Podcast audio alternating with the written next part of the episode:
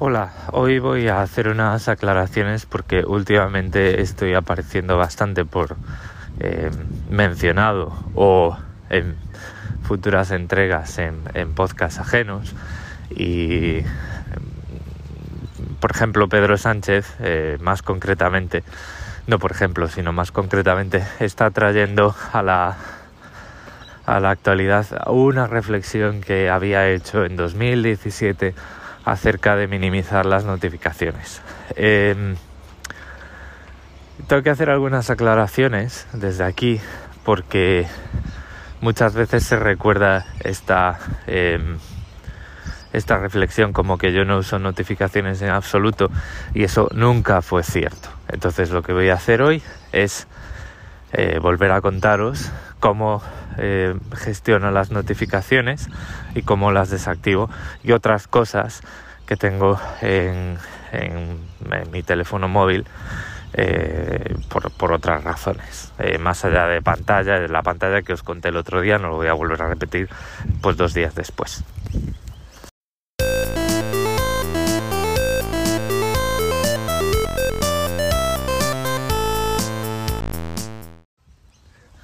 Bueno, lo primero, eh, disculpas porque esta semana no he grabado nada. Eh, como a lo mejor podéis intuir, algo pasa con mi voz y es que aquí la primavera pues ya está llegando pegando fuerte y con ella pues la alergia. Como siempre que me pasan estas cosas, me enchufo el palitroque por la nariz, a, hurgo en el cerebro a ver si tengo coronavirus y de momento no, pero pues las toses, los carraspeos y la nariz congestionada pues sigue ahí. Entonces, bueno, pues eh, hoy más o menos se me entiende cuando hablo. Entonces, bueno, pues hoy voy a grabar. Tampoco estoy grabando delante del, del micrófono de podcasting y con la interfaz de audio. Porque esta semana está siendo dura en, en, relación con las reuniones que tengo con la gente de Holanda, que pues eh, vivimos en los extremos opuestos del mundo y claro, pues eso quiere decir que pues de alguna forma el tiempo que tengo está salpicado durante el día y no es pues una, una franja horaria estable donde me puedo sentar delante del micrófono y soltar mis chapitas. Bueno, pues, yendo al tema de las notificaciones normalmente esta, esta influencia que he tenido sobre algunos de vosotros y Pedro Sánchez se recuerda de una forma simplificada como que no uso notificaciones en absoluto y eso no es cierto. Yo desde un principio lo que os dije es que había sometido a un, a, un juicio sumarísimo todas las notificaciones del, del teléfono y había desactivado todas excepto las de los mensajes directos, uno a uno. Es decir, si alguien me abre un mensaje en WhatsApp, recibo ese mensaje. Si alguien me abre un mensaje en Telegram, directo, no en un grupo, recibo ese mensaje. Teléfono, mensajes de texto, eh, aplicaciones de mensajería instantánea donde alguien pueda enviarme un mensaje eh, personalizado para mí. Esos dos usos eh, tienen las notificaciones permitidas. En algunos momentos eh, puedo estar eh, permitiendo otras notificaciones, como por ejemplo en la aplicación de correos, para saber que una entrega, que un paquete ya está disponible para recoger en los armarios de correos, ¿vale? Pero cuando, pues eso, tienes un teléfono con 100 aplicaciones, podrías decir que tienes las notificaciones al mínimo porque solo comunicaciones personales, intencionales, una a una, uno a uno, persona a persona, te van a, eh, van a ser notificadas, pero tampoco se puede decir que yo no tengo absolutamente ninguna eh, notificación. Y esto es así desde el principio. Si os vais al episodio, tiréis hacia atrás en este feed y os vais allá por... Eh, no recuerdo bien el mes, si era eh, septiembre de 2017, eh, pues este era el plan, este fue el planteamiento desde el principio, ¿vale? Eh, todo el resto de las notificaciones están desactivadas. Entonces, ¿qué es lo que he hecho? En el panel de control del iPhone, en notificaciones, tú puedes restringir las notificaciones totalmente en una aplicación. Haga lo que haga la aplicación, pues tú impides a nivel de teléfono que utilice el servicio de notificaciones del sistema operativo y ya la aplicación puede tener el berrinche que quiera que a ti no te va a notificar.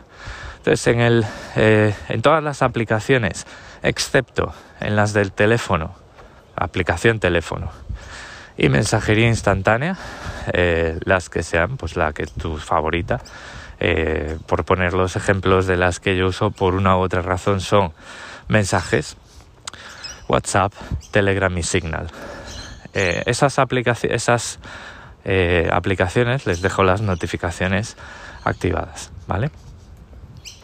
Luego, por desgracia, también hay otras aplicaciones que han ido surgiendo desde 2017 que utilizan notificaciones para como segundo factor de autenticación. Por ejemplo, eh, si tú utilizas el teléfono para trabajar y utilizas los servicios en la nube de Microsoft, Microsoft Authenticator utiliza una notificación push para eh, hacer segundo factor de autenticación. Este tipo de cositas, pues lógicamente, pues necesitas las notificaciones porque es un mecanismo válido, ¿vale? Lo importante es, y, el, fondo de la cuestión, es desactivar las notificaciones que no responden a tu intención.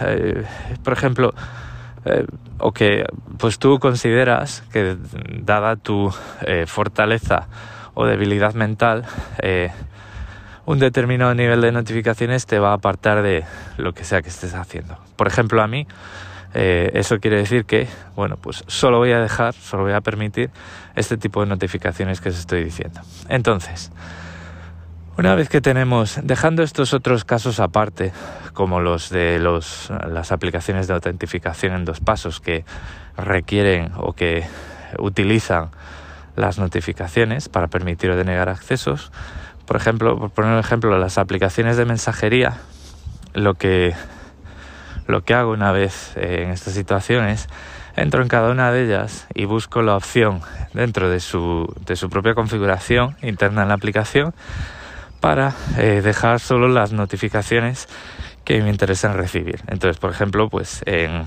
tanto en WhatsApp como en Telegram, pues tú puedes eh, mutear, digamos, enmudecer grupos. Yo todos los grupos, incluidos los míos, los tengo en mudo. A mí no, no me, no me notifica, ¿vale? Yo cuando quiero ver si en un grupo hay algo para mí, entro en la aplicación y veo los grupos.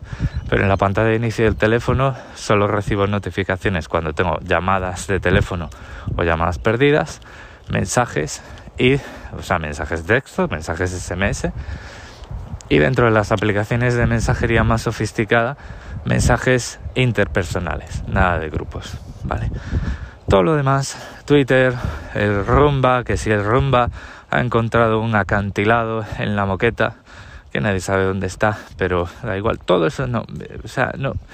Si estoy en el trabajo y el rumba está atascado, yo no voy a poder hacer nada, no necesito esa notificación, ¿vale? Y como todo, pues todo lo demás.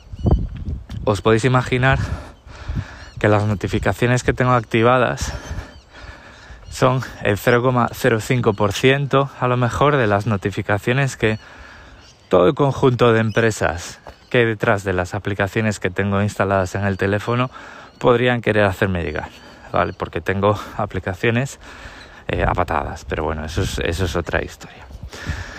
Más cosas que hago y que eh, son más sutiles pero eh, las sigo haciendo y me ayuda a eh, maximizar todavía más el consumo de batería del teléfono. Para los que tenemos iPhone, tenemos la gran ventaja y desventaja, porque esto, según cómo se mire y las, según cómo se, se pongan a en tela de juicio las capacidades del teléfono, el sistema operativo iOS es mucho más restrictivo en el proceso en segundo plano que Android.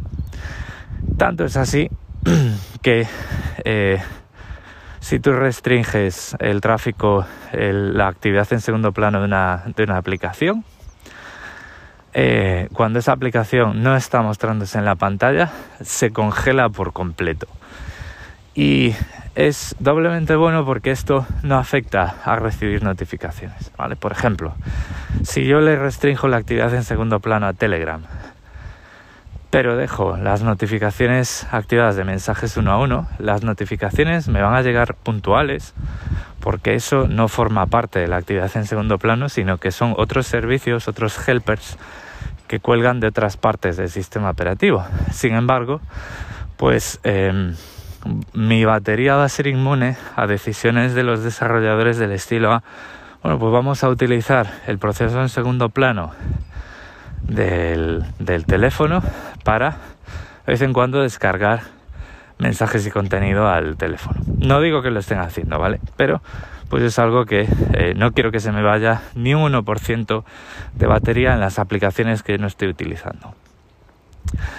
Claro, esto tiene un problema y es que, por ejemplo, pues si haces esto, eh, eh, por ejemplo, el, el, proceso en segundo plano afecta a la reproducción de audio, ¿vale? Entonces, otra de las cosas que hago, al margen de, las notificaciones, pero esto tiene un, o sea, no en un sentido filosófico o de la forma que yo tengo de relacionarme con la tecnología, sino es más un truco para tener máximo control sobre la autonomía de mi teléfono es restringir el proceso en segundo plano a todas las aplicaciones, excepto las que tienen que funcionar cuando dejo el teléfono encima de la mesa o bloqueo la pantalla, como pueden ser las aplicaciones de proceso de audio. Todo lo demás, o sea, a mí no me... si no estoy viendo Twitter, yo no necesito que Twitter se beba mi batería. O sea que eso pues eh, queda restringido. Eh, podéis decir, no, porque en el iPhone todo esto es muy eficiente. Sí, todo esto es muy eficiente. El, el sistema operativo controla mucho el consumo de recursos eh, cuando se activa o desactiva el background app refresh, que es como se llama esta característica, pero son recursos que se que consumen energía y que van drenando la batería pues más rápido de lo que eh, nos gustaría. Sobre todo si esa actividad eh, en segundo plano utiliza conexiones de red y tenemos, por ejemplo, estamos en una zona de 5G con un iPhone 12 o 12 Pro en los que todavía el 5G supone un impacto eh, para la batería pues más que considerable. Entonces, notificaciones al mínimo, que no totalmente eliminadas. No quiero que nadie me llame la atención porque a lo mejor eh, pues alguien me ve o, o estoy en algún sitio y se oye mi teléfono notificar. Tengo notificaciones, pero las tengo muy controladas y son las mínimas posibles. Dentro de lo que hoy es el espacio de posibilidades en las que puedes recibir una notificación, las mías son tres, como si dijéramos. El refresco en segundo plano de las aplicaciones al mínimo, es decir, si una aplicación eh, necesita reproducir audio, pues se lo permito y si no, no a no ser que pues tenga buenas razones. Por ejemplo, eh, mapas es una excepción. Cuando tú vas con mapas en CarPlay, pues eh, creo recordar, o la última vez que lo probé, si le quitas el refresco en segundo plano, funciona mal o no funciona. Entonces, esto requiere un poquito de prueba y error, un poquito de experimentación, pero bueno, pues luego, lógicamente, la autonomía de la batería se nota. Eh, a mí con iPhone 12 Pro el teléfono, la batería me dura dos días. Y no es que tenga poco uso de pantalla, lo que pasa que con este tipo de medidas como las notificaciones y tener las pantallas vacías, mi uso del teléfono es 100% intencionado. Si yo quiero usar el teléfono, si yo uso el teléfono es porque yo quería hacerlo, no es porque tenga sugerencias de aplicaciones por parte de Siri, de desarrolladores con sus notificaciones o de cosas así. ¿Qué más? Eh, otra aclaración. Bueno, sí, esto no es incompatible con los con los modos de concentración, ¿vale? Yo tengo eh, notificaciones personalizadas personales activadas, mensajes uno a uno, pero aún así yo tengo mis filtros de contactos para los modos de concentración y voy aprovechando estas funcionalidades eh, en la medida que lo necesito. Lo que pasa que, claro, si tú limpias tus pantallas, todas tus pantallas de distracciones, pones las notificaciones al mínimo, al final el uso que haces del, del modo de concentración, de los modos de concentración, es muy, está muy simplificado porque ya has hecho tú todo el trabajo. Pero bueno, quería contaros esto porque como he dicho, eh, este tipo de, de, cosas que yo hago se están eh, referenciando, se están eh, mencionando en otros podcasts y creo que la mención que se hace, también hay que, hay que decirlo, pues ha pasado mucho tiempo desde que grabé esos episodios, es un poco simplificada, es un poco sobresimplificada porque como ya he dicho, eh, a ver, lógicamente, alguna notificación necesitas, eh, estar en contacto con tu familia. Eh, por ejemplo, el otro día en el directo de Aplelianos, pues los, presentadores de ese espacio decían, claro, es que yo esto no lo puedo hacer porque tengo que avisar a un montón de gente que no le voy a atender. Eh, ahí es donde yo he puesto la línea roja, dije, yo esto no lo quiero hacer. Lo que quiero es que la gente que quiera hablar conmigo específicamente y me abre un mensaje fuera de los grupos y tal, me va a poder... Eh, me va a poder notificar, voy a recibir esas notificaciones, no van a sufrir eh, ninguna consecuencia de mis decisiones, pero si estamos todos en un grupo, pues yo veré ese grupo cuando, cuando me dé la gana. Y además esto es un, un comportamiento que eh, yo creo que más o menos, perdonad por el viento, creo que más o menos ya se espera, porque eh, yo nunca, a mí nunca me han dicho, oye, que te he escrito en un grupo hace 10 minutos y no me has contestado. Entonces, bueno, pues ahí hay mucho menos drama. Yo creo que también la gente se lo, se lo espera.